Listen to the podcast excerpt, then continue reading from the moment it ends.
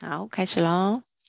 早安，全球华人营销学院的会员们，大家早。我们现在呢是早上的八点整，那不知道大家昨天都有没有一个好的睡眠呢？啊，那我们每周一、二、三、五早上的八点到九点呢，全球华人营销学院都有直播的演讲。那我们也一起在早上的时候跟大家一起共学，欢迎大家搜寻全球华人营销学院的脸书专业。我们每天在在脸书上面都有呃速记课程的速记以及课程的预告哦。那我们现在影片呢，呃，在录影当中，欢迎大家呢在聊天室提问，讲师呢会统。你在八点五十分哦，跟大家做互动。好，那我们今天请到的讲者呢，是一个我们很难得讲请的领域哈，就是嗯，陈品信建筑师呢，他是 B Studio 的主理人哈。那我们在这个领域呢比较少琢磨。那我们今天非常开心请到这个清水模专家哈，Ben 的这个作品呢有非常多呃，像是关于清水模啊，好的这样子的一个简约。极简的建筑哦，那他今天要跟我们谈的这个领域呢，是从空间共享重建城市聚落。谈危老建筑在台湾的发展，好，那这一块领域我真的是第一次接触。那上次稍微有听 Ben 聊一下，我觉得他非常的呃专业，也非常有深度，就立刻跟他邀约演讲了这样子。好，那那我们就把最珍贵的时间呢，就留给 Ben。我们用最热烈的掌声来欢迎 B Studio 建筑与室内整合设计建筑师陈品信 Ben。各位学员，大家好。好，Ben，你现在可以分享。好，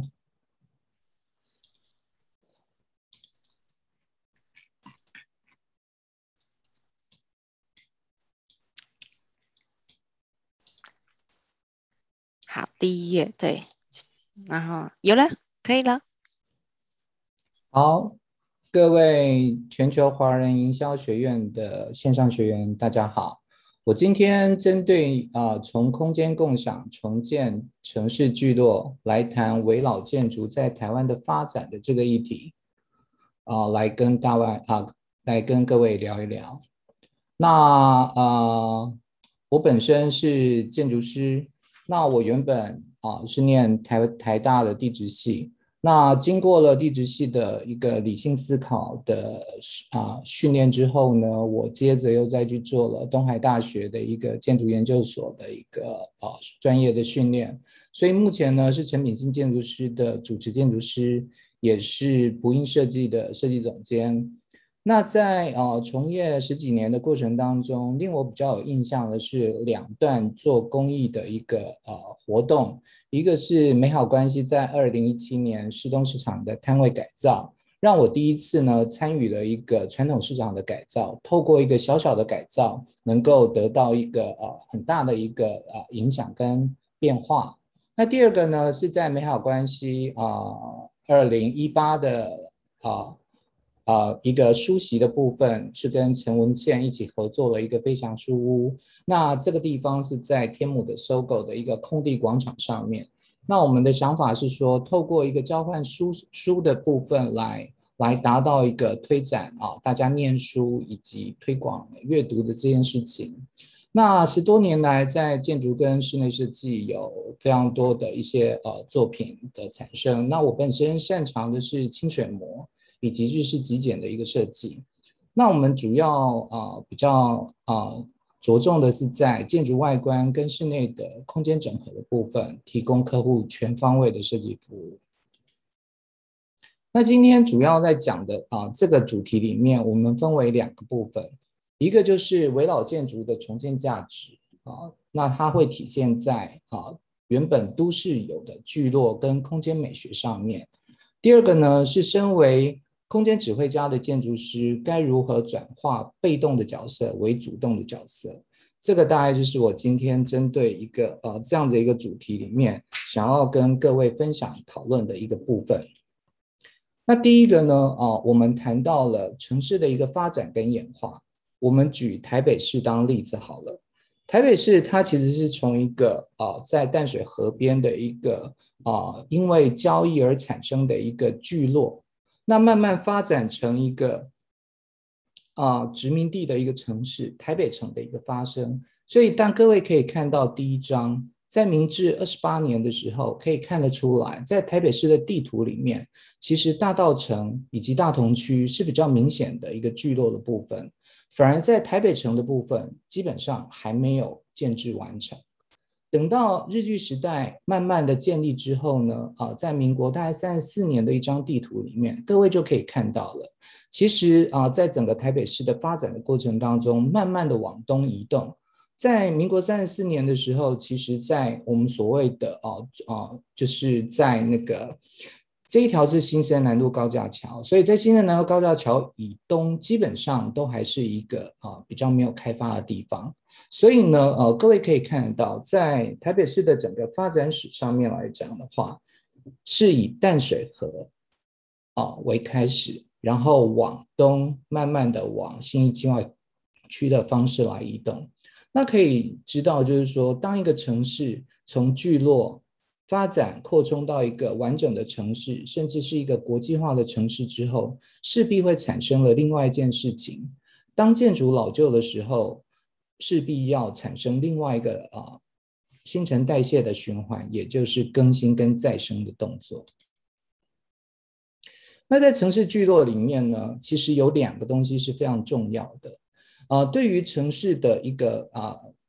感觉里面，其实有一个叫做空间的共同记忆。那这个东西也跟邻里关系在当地有关系。例如说，呃，我们对于啊、台北的大稻埕或者是迪化街，其实我们都会想到一个啊、呃、年节啊、呃、需要去那边办，甚至就是说，在它的空间意象里面，会很明显的让人家啊、呃、想起传统的啊骑楼。也就是顶阿卡的那样子一个空间的感觉，那在那个空间的感觉里面，它可能是一个营业的场所，它也可能是一个交流互动的场所，也可能是一个社交的场所。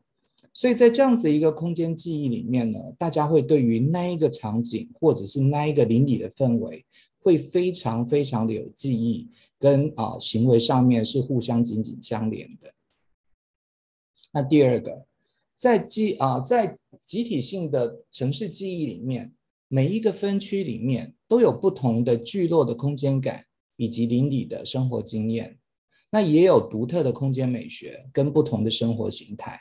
那我们举一些简单的例子，比如说，呃，在眷村里面，大家可以印象当中，就是眷村里面都有一些小巷子，啊、呃，彼此之间呢，其实是可以啊、可以啊、呃，就是啊。呃互相的交流啊，生活上面的讯息，或许今天谁啊吵了架，明天我去隔壁吃了晚餐，所以彼此生活的部分其实是非常紧密相连的。那或许是比如说像台北市的民生社区，它是一个比较低密度的一个住宅区，所以在那个地方，大家的一般的认知的感觉就是公园绿地很多。那是一个非常啊轻啊非常适合人在里面行走缓慢的一个空间的尺度。那如果像在啊万华龙山寺附近，它可能就是一个热闹的一个庙宇的空间记忆。那有很多的呃，不管是啊年节或者是特殊节庆的时候，那边永远是有聚集了非常多的人潮。那再来，如果再往东跨一步，到了新义计划区。那给人家的空间的感觉就完全不一样，它可能就是一个，呃，比较商业行为啊，或者是办公室形态，或者是生活步调更加的快速简洁的一个呃呃生活的啊，呃，感受，所以变成是说，在呃在以台北市来讲，我们刚刚提到的各个地方的不同的生活区域都会有不同。区域的空间美学跟不同区域的生活形态，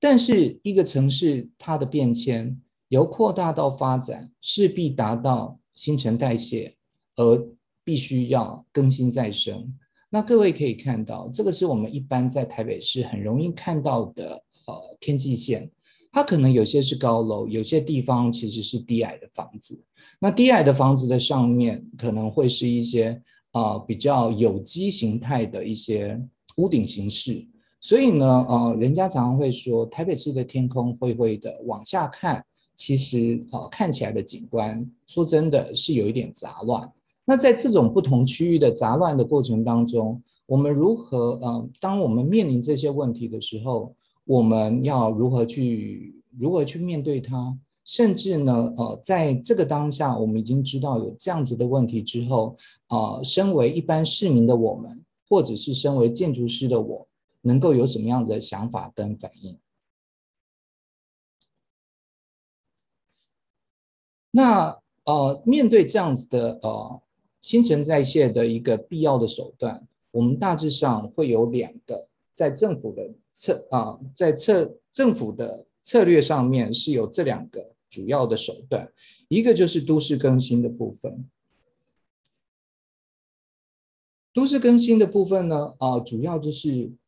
让老房子透过整合、重建、整建、维护、翻新的计划。除了让建啊房屋符合现代化的社会需求，也同时呢提升了啊都市整体的生活品质跟机能。那都市更新跟呃另外一个手法啊危老重建，基本上两个其实都是针对老旧的部分来给它新的一些啊拆除重建之后的考量。可是两个的部分其实它有不同的不同的呃大小规模。呃，其实都市更新的手法在全世界的每一个呃主要的大都市啊、呃、发展成熟的都市里面，都是一个政府啊、呃、来做更新的一个主要的手段之一。但是呢，呃，在台湾而言，之前的都市更新推动上面其实有非常大的呃困难，主要是因为呃就是。啊，各自对于各自的利益没有办法提到共啊，没没有办法有一个一定的共识，所以有时候常常会因为一些人的反对，而让整个呃基地是没有办法扩，没有办法重新得到都市更新的推行的。所以呢，在策略上面来讲的话，虽然它给的是蛮多的优惠，可是，在整个的时程跟整个的条件的过程当中，实际上它是非常需要。呃呃，冗长的申请的时间，所以呢，呃，更更加的，它还有另外一个，就是它有面积上面的最小的一个限制。所以也就是说，如果我今天我只有一两栋房子，我想要自己去做都市更新，其实是没有办法的。所以呢，呃，在呃前啊、呃、前啊、呃、在前一阵子，呃，政府呢就开始推行了另外一个。啊，策略就是说围绕重建。那围绕重建会推行出来，主要是第一个，呃，都市更新推行的部分，其实有它的呃限制跟困难。所以呢，呃，围绕重建呢，基本上就是针对真正需要啊、危险老旧，然后结构是需要呃补强或拆除的部分，呃，来作为进行比较强啊、比较比较方便的手段。来让各位可以加速进行这样子的一个啊执行的方式，所以呢，根据统计呢，啊，台湾目前大概有四百万户的住宅啊是在三十年以上的屋龄，其中呢需要进行补强或拆除重建的危老建筑的比例更占达了百分之四十，所以也就是这啊，也因为这个样子啊，内政部在民国一百零六年的时候颁布了。都市危险及老旧建筑物加速重建条例，也就是我们所谓的危老重建条例。那各位可以看到，在危老重建的申请的流程当中呢，虽然啊，它有啊，就是它在前置的条件里面啊，大概只要是比较是屋龄超过三十年，然后你的结构评估觉得啊，性能上面是达到危险的等级的部分的话。那基本上它就符合它的条件，可是第二个呢，啊，它需要啊所有权人百分之百的同意，这个条件是比啊啊都市更新要严格一点。可是呢，因为它的部分主要是它的面积小，所以呢，呃，大致上如果是啊这样子的一个状态的前提之下。其实大部分啊有这样迫切需要的人，其实反而反而比较容易凝聚这样的一个想法跟心态来做申请的啊意愿跟流程。所以如果说我们把这两个方案啊拿来做简单的比较，大概可以看得到，呃，都市都市重都跟重建跟危老重建的部分，在时程上，一个啊、程序比较冗长，一个比较简便。第二个基地的部分，都更重建需要比较大的基地，那危老重建的话，它就不限基地的大小。那也因为这样子啊，就是说都都更重建的部分，常常因为地主啊难整合啊，被钉子户卡死了。可是危老重建呢，因为它比较单纯，所以整合反而比较简单。虽然它需要百分之百的同意。那第。那最后一个呢，容积奖励的部分，其实两者都有，甚至都跟重建的奖励比较多。可是因为都跟重建的部分呢，哦，它需要层层的把关，它需要审议会、需要委员的一些呃审查的部分。那反反之，危老重建的部分呢，它的奖励就比较明确哦，甚至它有奖励时程，你在哪一个时间点之前，我还多送你多少的容积的一个奖励，在。在之前的二零二零年，甚至送到百分之十的一个时程奖励，所以最高的奖励数值可以达到百分之四十。达到百分之四十是什么意思呢？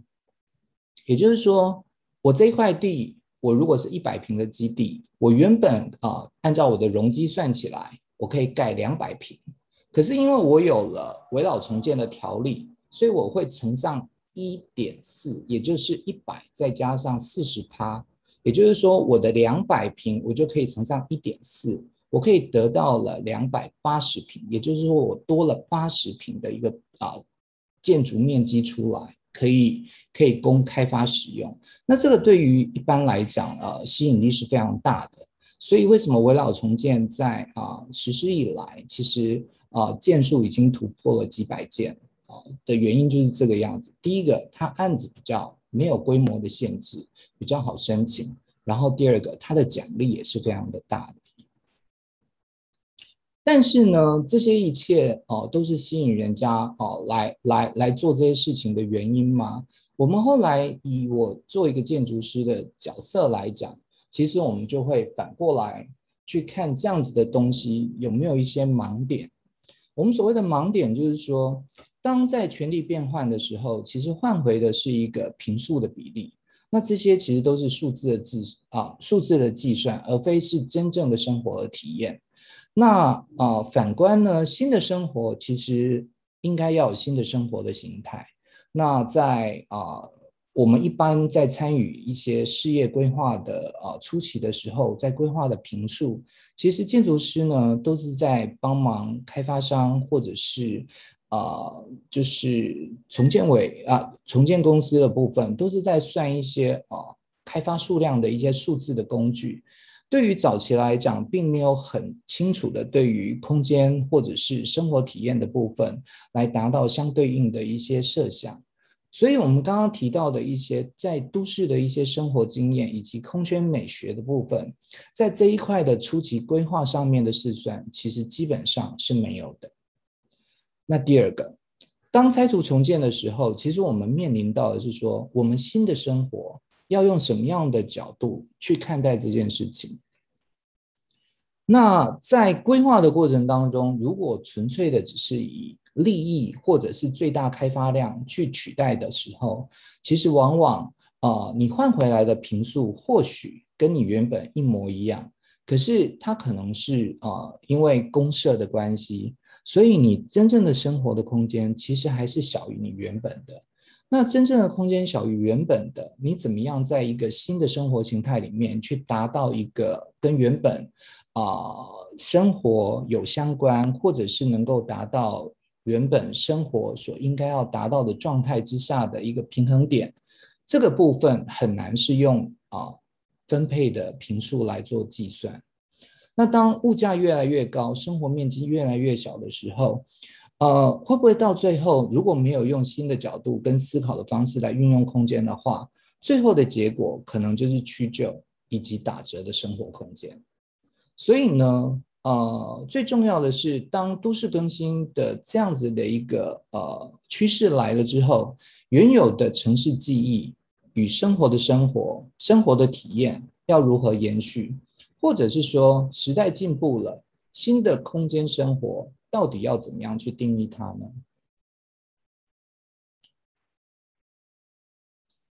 所以第二个部分呢我们就来谈到了空间指挥家建筑师该如何化被动为主动的这样的一个角色的看法。因为在呃过去来讲，在整个啊、不管是都更或者是围老，建筑师的角色其实都在整个开发的过程当中都是辅助的。所谓的辅助的意思是说，是在协助去计算开发量的部分。反而呢，最后的部分往往是被这个开发量所决定之后，啊、才去再按照那个开发量去规划出一个适合那样子开发量的一个平面配置跟空间想法出来。可是我们刚刚提到了，对于环境或者是对于都市的部分，其实我们原本有一些情感，甚至有一些空间的部分。那我们在这一块如何透过呃这样子一个呃。新陈代谢的更新动作之后达到呢，反而变成是建筑师应该要站在这样子的立场，再来主动的思考这件事情。所以，当我在面对这样子的一个趋势的时候，呃，其实我们就会想到，呃，在这样子的一个条件角色之下，我们我们自诩说我们是一个空间的指挥家，呃，怎么样来处理这件事情？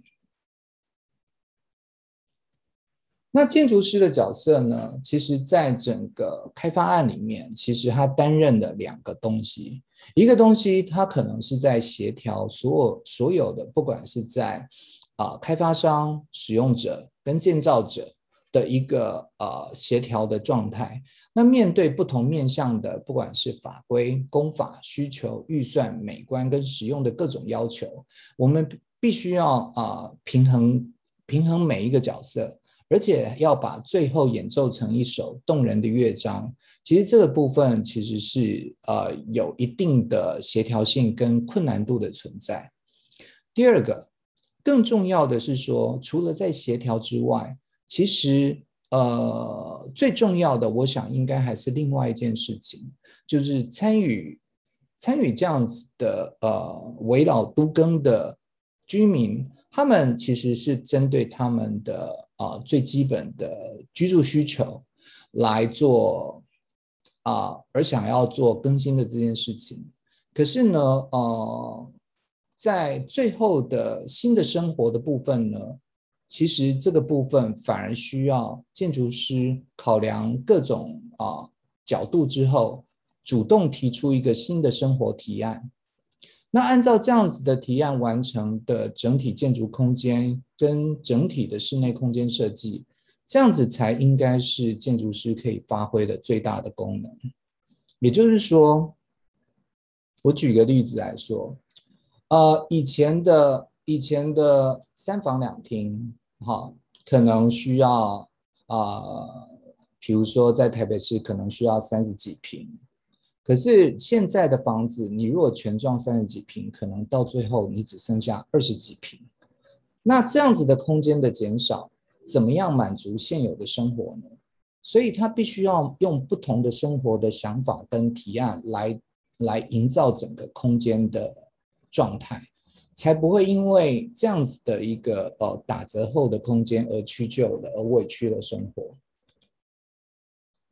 所以在这些部分呢，我们大概提出了一些新生活的空间观，主要呢分成几个部分。第一个，共享空间；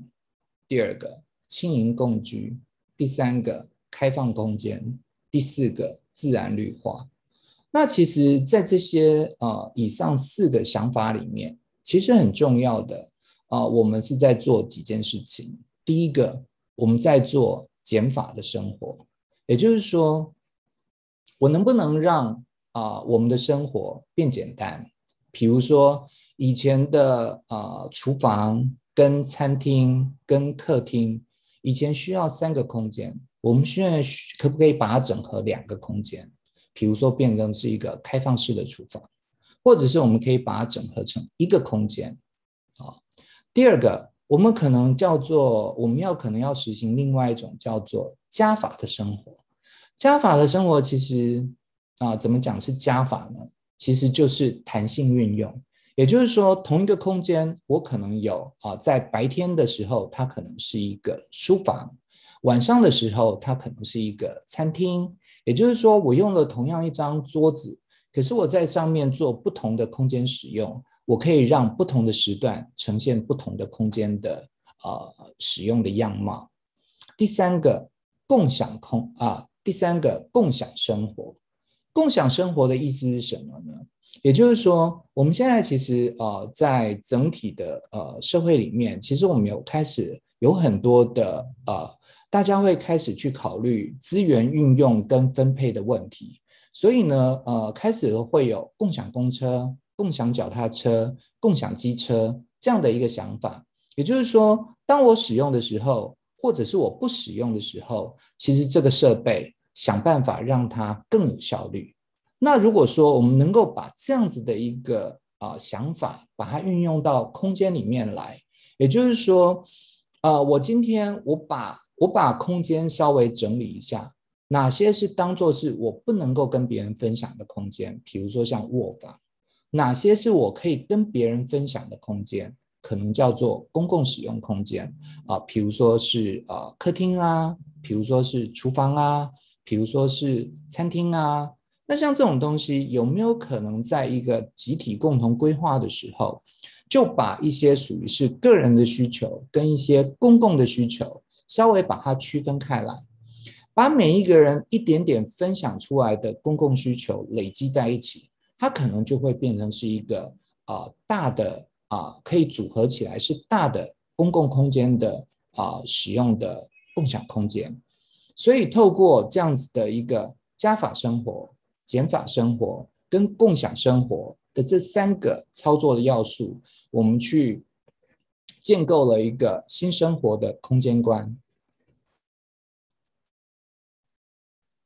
那我们接下来大概就是按照各个不同的啊、想法，再稍微说明一下。那第一个，我们讲到了共享空间。共享空间的部分的话，我们常会用到的，大概就是我刚刚提到的，属于是家里面生活比较公共的部分，怎么样可以拿到啊、就是分享出来，然后甚至就是说，在一个整栋大楼的建案里面，开始去着想一些呃，可以适合每一户人家可以来使用的公共空间。那这样子的部分，可以按照每一个人使用的时段不同。呃，使用的目的不同，然后来取代各自原本空间不足的部分。第二个，或者是说，呃，这个空间想要特别拿来增加互动跟交流的分享空间，也就是说，在这个空间里面，我们可以跟不同的呃族群、不同的年龄层、不同的呃喜好者来做不同的空间使用。所以呢，像这样子的共享空间，它可能的目的就会变成是说，它可能会是一个共享的客厅、共享的厨房、共享的洗衣间、共享的娱乐室、共享的教室、健身房跟瑜伽室。那各位听到这边，会不会有点跟啊一般的大楼的公社有点像？的确，公社的概念当初也是这样子产生的。可是公社跟我们现在要讲的观念，其实还是有一点点不太一样。不太一样的部分是说，以前的公社都是建商指定啊、指定留社的。或许你需要，或许你不需要，或许它只是做一个表面的状态，根本不是住户真实想要的空间。那我们现在因为危老的状态是主要的，将来的住户其实都是。大部分都是确定的，我们可以透过访谈，我们可以透过呃开协调会来了解目前居住的居民、居住的住户对于这样子的空间使用是什么样子的想法，而为每一个建案提出一个量身定做的生活啊、生活提案。也就是说，如果在这个地方啊、是以喜欢运动居多的啊、社区。它可能应该要有一个什么样子的一个空间？那如果说啊、在在一个比较具有年轻人比较多的一个族群的空间里面，或许它的共享教室、共享厨房会用的比较多，甚至有共享的健身房。那在不同的建案里面，可以根据不同的客户来达到呃不同的生活提案。其实这就达到了建筑师化主化被动为主动的一个比较正面的意向。也就是说，透过我们这样子的一个跟真正目的使用者的交流互动，而提出一个量身定做的空间提案，反而是啊建筑师能够化被动为主动的最积极的一个做法。那下面的照片呢，实际上啊是我们自己的公司在啊在办公室里面，我们也做了一个分享空间，主要是觉得说，呃，在一般的办公室里面，其实我们本来就需要一个茶水间，我们也需要一间会议室。那我们怎么样让空间能够有效的运用，可以提供给不管是客户啊，不管是朋友，或不管是自己工作的伙伴来使用啊，所以呢，呃，共享空间不见得是在啊住家，它也有可能在一些其他的办公室里面达到。那同样的用的都是同样的观念，就是用有限的空间去做最大的利用。第二个。刚刚有提到啊，另外一个就是啊，住的成员非常重要。那其实呃，在一个都市的一个发展当中，一定有不同的世代居住在这个里面。那青银共居是我们提出的第二个呃，可以对于这个呃新的生活提案里面一个非常好的一个呃方案。也就是说，如果在这一个呃，在这一个住宅案里面有年轻跟银发的住户。可以针对这两个族群去设计一个同样空间、不同时段使用的机能，或者是设计一个可以互相交流或协助的空间。意思是说，呃，如果我们在这一个啊、呃、这一个社区里面，例如我们有一个呃有一个空间，可以达到以前在我们小时候的一些邻里之间相互照顾的空间关系。因为我记得小时候，如果、呃、我放学回家，爸妈不在家，其实我们常常做的一件事情，其实就去隔壁的啊、刘妈妈家，可能第一个去找她的小朋友玩，第二个可能在她那边吃完晚餐，甚至洗完澡之后才回家。那爸妈其实就可以很放心的啊、就是工作之后再返家，而不用担心小朋友没有地方去。可是目前以现代化的生活，这个邻里关系已经不存在了，那我们怎么样可以达到这样的做法？或许青银共居在同一个社区里面就是一个很好的解决的方式。也就是说，我们可能安排了一个空间，白天可以当托婴室，或者是呃课后辅导的一个呃辅导教室，晚上的部分呢，也可以当做是一个伴读间，甚至是乐龄生活的一个教室。但在不同的时段的时候呢，呃，不见得是啊、呃，就是谁陪伴谁，反而是一个相互支援、相互相互生活、相互学习的一个一个呃整体空间的一个想法。所以也就是说，轻盈共居在目前的呃以目前的呃现代生活形态来讲，其实它反而是一个很好的一个相互照顾的一个空间想法。第三个开放空间，那开放空间在一般的建案里面啊，通常都是只有留给自己的啊啊自己的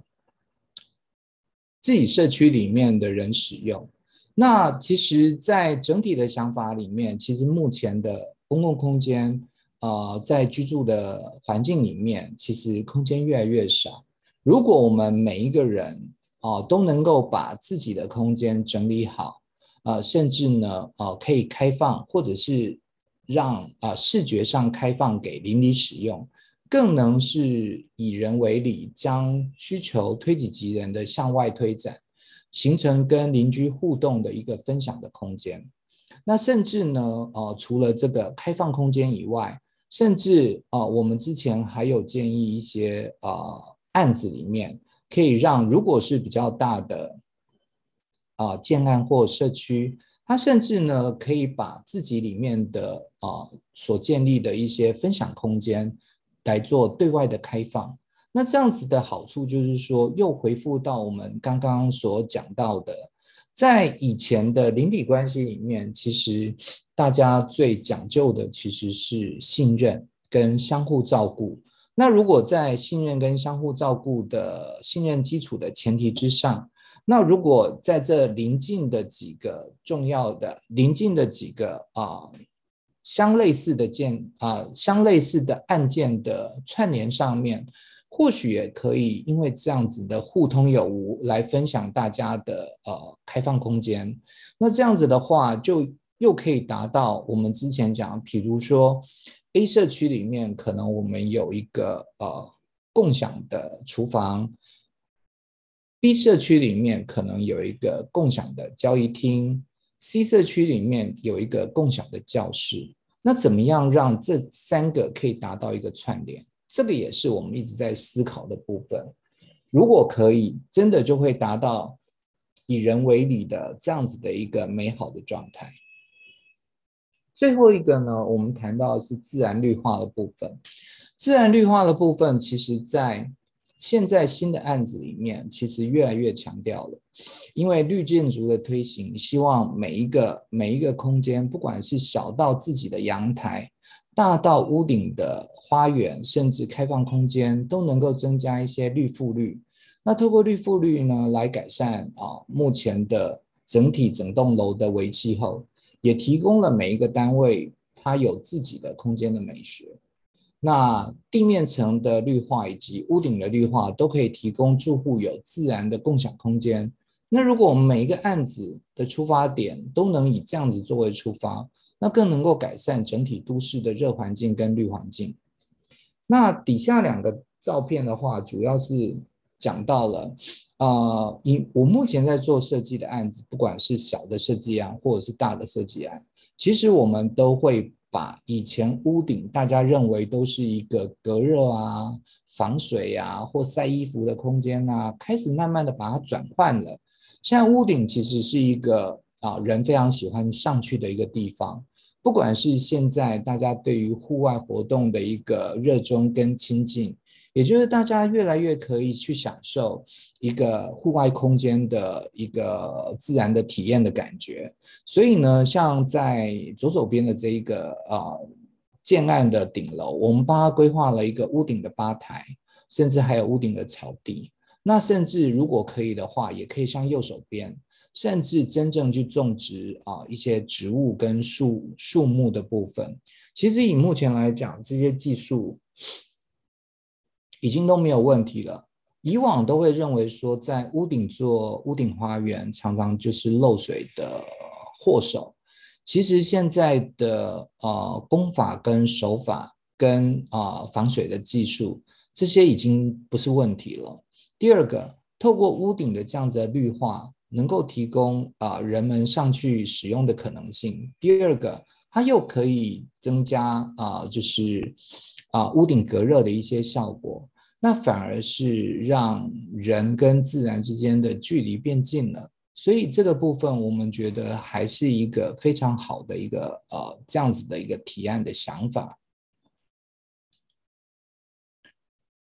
最后总结之后呢，呃。提到上面的四个啊共享的一些想法之后，呃，我大概举了两个简单的小例子来说明啊，我们刚刚讲的提案的部分如何转换成一个实际操作的可能的状况。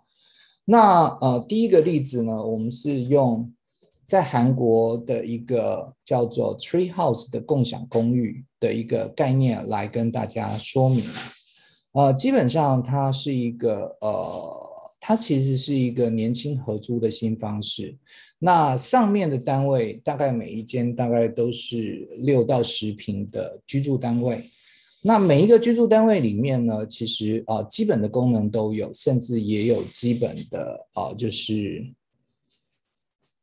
啊、厨房的功能。可是呢，在整个建筑的中庭里面，好、他们做了一个非常。非常大胆的设计，也就是说，它让整个建筑物的中间是空的，它有一个中庭挑空的大花园。那这个正呃大花园呢，也是串起整栋的一个空间的一个核心。那同时呢，它在靠近地面层的部分呢，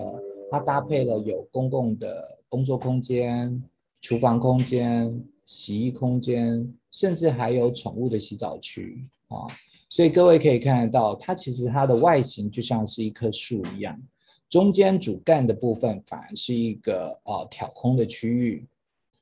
哦，可以让光线啊通风，自然而然的可以通进来。那看到这一张啊、右侧这张剖面图，更可以很清楚的看得到，呃，它在这里面，比如说它的它的居住单元会因为每一个楼层的不同而有一些不同的变化，甚至呢，到上面还有一些夹层的啊、空间的做法，也就是每一个每一个居住单元都有不同的一个呃空间的体验跟形态。第二个呢，除了面对外面的享受的日光的照射之外呢。面啊，单面的另外一边的走廊，其实它也有通风跟采光。那往下看，当然就是我们刚刚提到的一个共享空间的客厅啊，跟厨房分享的部分都在这一块里面。这个是这个案子的实体照片啊，也就是说，我们刚刚提到了在。呃，在这一个中庭花园的最底部的地面层，其实它就是一个呃分享的一个客厅跟餐厅、客厅跟厨房的一个空间。那各位可以看得到，它把最好的空间啊、最容易达到交流的地面层，把它留射出来，当做是大家可以汇集的地方。也就是说，这样子的一个居住的环境里面，呃，大家真正的私人空间的面积的确是变小了，啊，可是它可以使用的呃公共空间变大了。所以呢，比如说它可以这样子，它可以使用一百平的公共空间，再加上它自己本身的十平，它在居住在这边，其实它真正可以使用的空间有一百一十平。可是，如果说我们用啊、台湾一般的规划的方式，我们可能会把每一个单位都切成二十平，可是那个二十平却没有办法使用到目前的一百多平的这样子的一个共同分享空间。所以也就是说，呃，到底是二十比较大还是十比较大？其实这个是这个是没有办法用这样子直接去计算的。反而是一个好的空间提案，可以让十平变成一百平，好，这个才是我想要说的。那第二个好处是说，当这样的一个空间的想法产生之后，其实人跟人的互动会变多。也就是说，当我啊、喜欢自己一个人安静的时候，我就可以在我自己的单位里面吃饭。那我如果喜欢跟大家一起热闹的时候，或特别的节日，或者是我想要邀请客人，或我想要跟别人聚餐的时候，或遇到重大节庆的时候，其实我们就可以下楼。那下楼在这个地方就是一个非常好，可以恢复到以前邻里关系跟空间的一些互动的一些呃交流的地方。我可以在这个地方呃跟跟所有住户打招呼，我可以互通有无。啊啊，天南地北的聊天，甚至呢，在这里面就开始了有一些其他的人际关系的连接，甚至有其他的啊工作的机会的可能性，都会在这个地方发生。也这也是为什么呃近年来共享空间一直一直被推行的原因之一。第一个，它可以有效的利用空间；第二个，它更增加人的互动。第三个，它也让机会变多啊，不管是人跟人的机会，或者是空间跟空间的机会。所以呢，呃，这个提案来讲的话，我们是觉得啊，在这个部分其实是啊非常达到它的很好的一个效果的一个呈现啊。那各位可以看到左边其实是它的一个居住的小单元。可是你也看得到，虽然麻雀虽小，它还是什么东西都有。当然啊、就必须要透过呃空间的设计的巧思，来让它达到空间虽小，可是可以使用得宜的一个这样的状态。所以它你可以看得到，它还是有基本的小吧台，有一个小客厅，然后当然上面就是睡觉的地方。那右手边呢，就是从上方再往下看，哦，可以各位可以看到。在啊、在右手边的右边偏右边的部分，它是一个共享工作的地方。然后中间部分它其实是一个共享客厅的给一个概念，然后在左边的部分是刚刚我们看到另外一个照片，就是共享厨房的部分。第二个案例啊，我想或许也有人知道啊，其实，在目前国内啊，也有另外一种形式是是是啊，一直在被人家推行的，也就是啊共享公寓啊。那只不过共享公寓啊的状态其实是以租的为主，但是今天因为我们在讨论空间，所以我也把它当作是一个例子，可以拿过来跟大家分享。那呃，我今天要提到的共享公寓的部分，在台湾的例子其实是九楼跟璞园建设所呃合作产生的一个案子。他们去在他们是去将一个荣民宿舍改装成一个共享公寓，然后甚至呢，他们很有趣的是，他们用换宿计划来吸引种子人才的入住。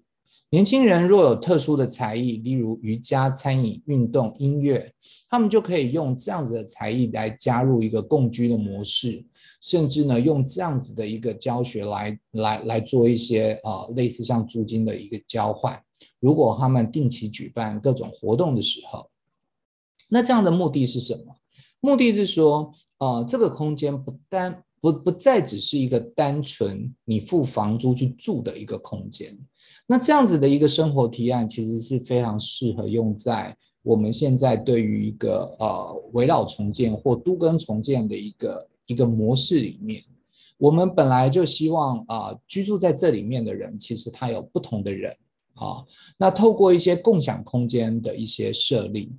啊，让这样子的一个可以共享的，不管是客厅、餐厅、公共空间来举办各式的活动。来创造共享住宅的一个新的生活的模式，所以可以看得到，还是一样的，他们在比较接近地面层的公共空间啊，他们去做了一个共享的客厅跟餐厅，以及啊以及一些交易的空间的一些使用。当然，楼上的部分相对的啊，就是比较是啊必要性的私人的空间。第二个。啊、在右手边的部分，就是我们刚刚提到了，在屋顶的部分，屋顶的部分呢，呃，它将原本就是呃也是没有人使用的屋顶，把它转换成是一个好像我们就到了呃大自然的公园，甚至户外绿地所才会发生的一些活动。那在这边我们可以举办一些聚会啊、音乐会，或者是野餐，或者是一些聚聚会的部分。就是说，他们利用了不同的共享空间的一些使用上面，真的可以达得到新的生活模式的一些好处啊。那这些提案的部分呢，其实都是在在让我们觉得，呃，建筑师在整个啊都市重建的一个过程当中，怎么样化被动为主动，转向的去提出一些好的生活提案，来吸引啊吸引就是啊有重建意愿的人。能够啊、投入新的生活的一些想法，这个是非常重要的。要不然，如果少了这些生活体验，其实大家只会看得到说：哎，我现在今天我四十平的房子，我到底能够换回几平？可是我们刚刚算了，也就是说，到底二十比十平大嘛？好，这个是另外一个问题。反而空间规划这样的状态，反而才是最重要、最重要的。如果空间的提案好，你今天就算牺牲个十平，可是你可以得到一百平，那这样到底是赚还是怎么样？所以这个东西其实反而我觉得，呃，以建筑师来讲，在这个角色上面，呃，其实是可以给呃想要重建的人非常大的一些哦、空间跟可能性跟想法的。好，那我的说明跟分享大概到这个部分。那就接下来可能就看看有什么样子的问题跟讨论。好，谢谢 Ben。哇，非常的整个那个 知识含金量的密度非常的高，都没有废话。大家可以相信，就是大家可以想象，是 Ben 其实昨天晚上呢，就是熬夜在准备这一场演讲啊，他只 睡一个小时，但是这个还是能够这样侃侃而谈哦，非常的头脑非常的清楚，这样真的是很感谢 Ben 为我们学院的这种分享跟付出哈。那你我我我在想，你下一页是不是有一个 QR code 是可以给大家扫的？OK OK，好，这边呢，这边就是 B Studio 的那个官网哈，还有 Ben 留了他的呃个人的 email 哦，在在公司的这个 email 哈。那如果说大家有呃进一步想要讨论的一些案子啊，好。包括像是清水模，或是啊、呃、这一些危老建筑的演讲啊，maybe 你你假设你是在扶轮社或什么的，那有想要就是针对危老危老建筑这一块，或者是都更这一块的这种演讲，都欢迎就是扫这个 QR code，或者是直接写信给 Ben 哈。那我们这边呢？就是在聊天室里面有一个伙伴啊，他提了两个问题，然后我觉得他的问题都蛮有趣的哈，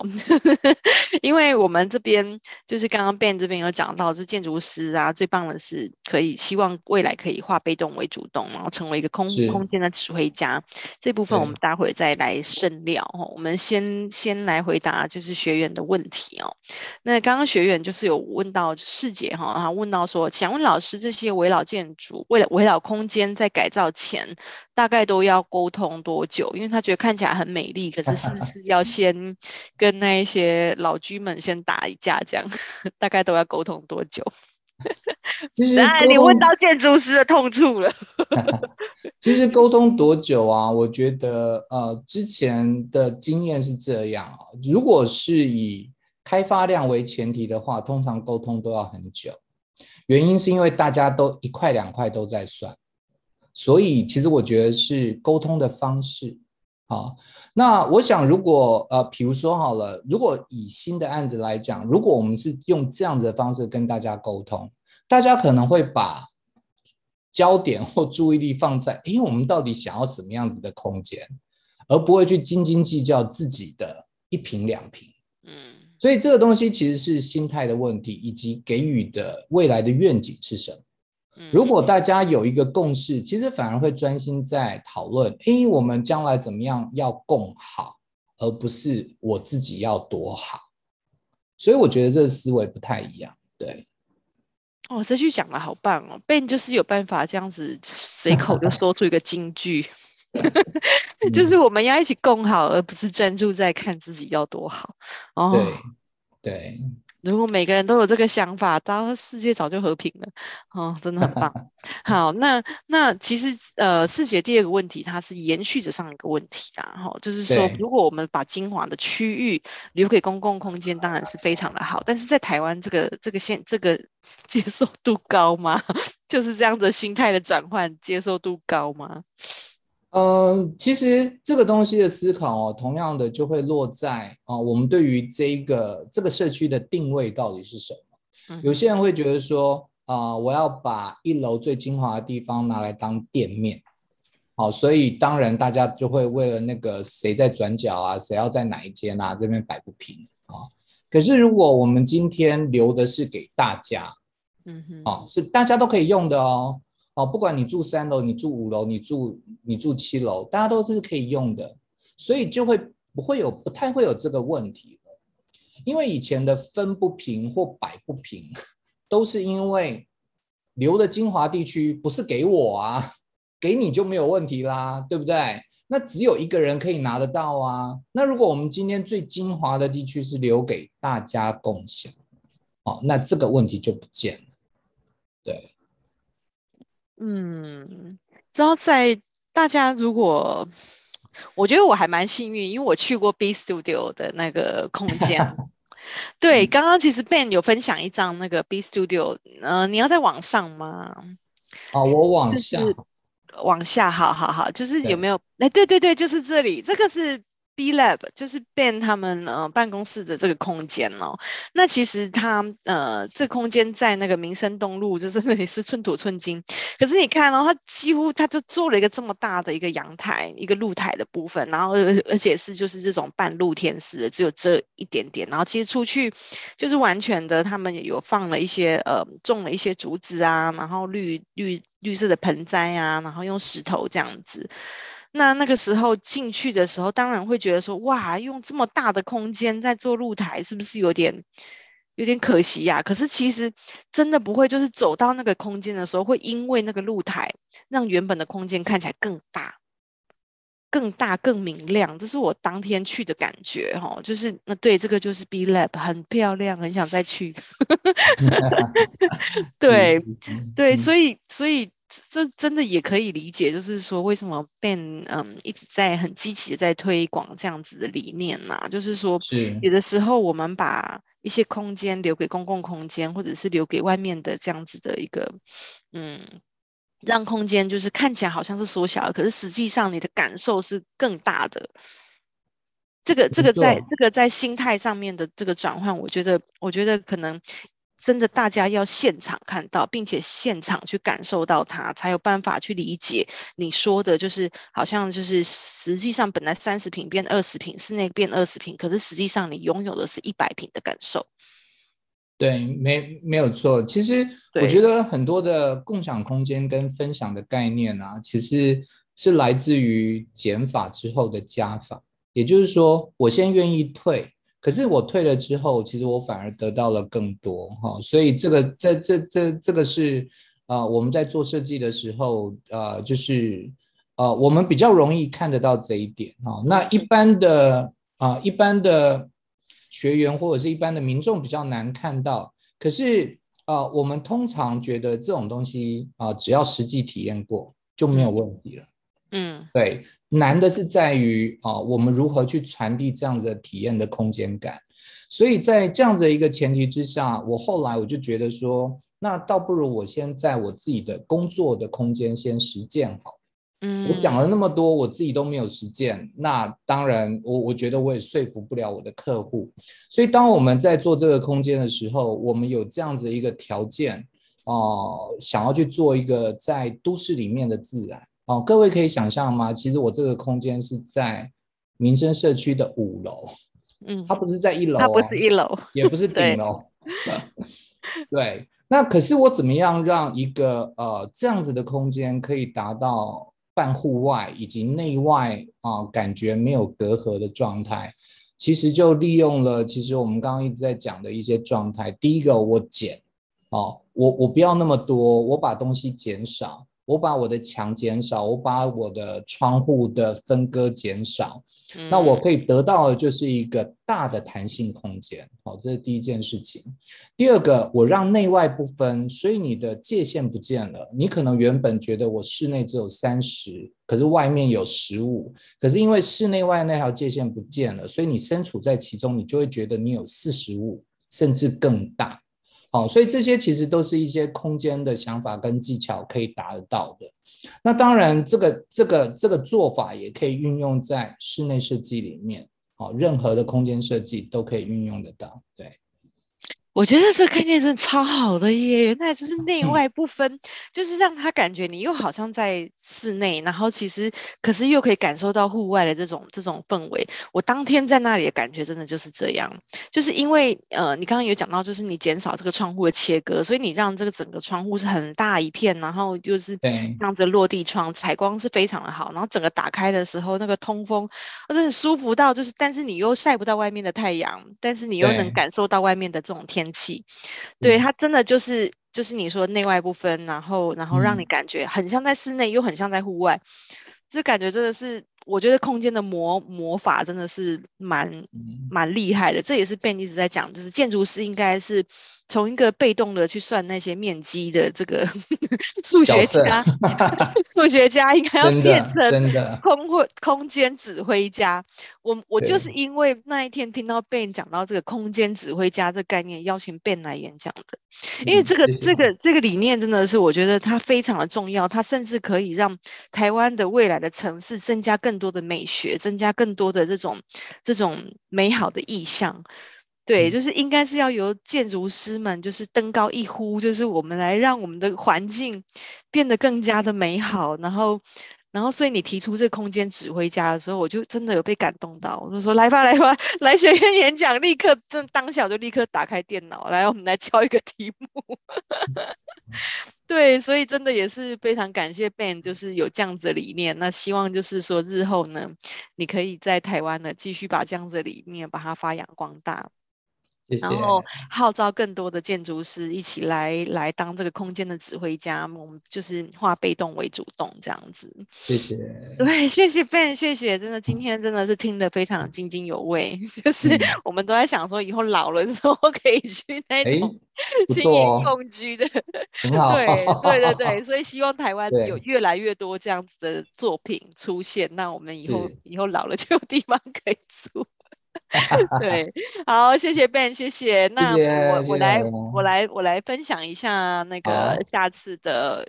预告哈，那今天就非常感谢 Ben 来跟我们谈谈这个危老建筑在台湾的发展。我们希望还有后续下一场的演讲哈，我真的是听得非常津津有味。感谢 Ben 哦。好，那我们礼拜五呢？礼拜五哈，来预告一下礼拜五的讲题呢，跟 ESG 相关喽。好，中小企业主如何从品牌经营思考永续发展？那是我们火花设计的负责人哈云佩来跟大家分享这个主题。也欢迎大家周五早上八点准时在空中跟我们一起共学喽。好，谢谢 Ben，那我们今天讲座就到这边结束了，谢谢大家，谢谢，拜拜。好，谢谢，拜拜。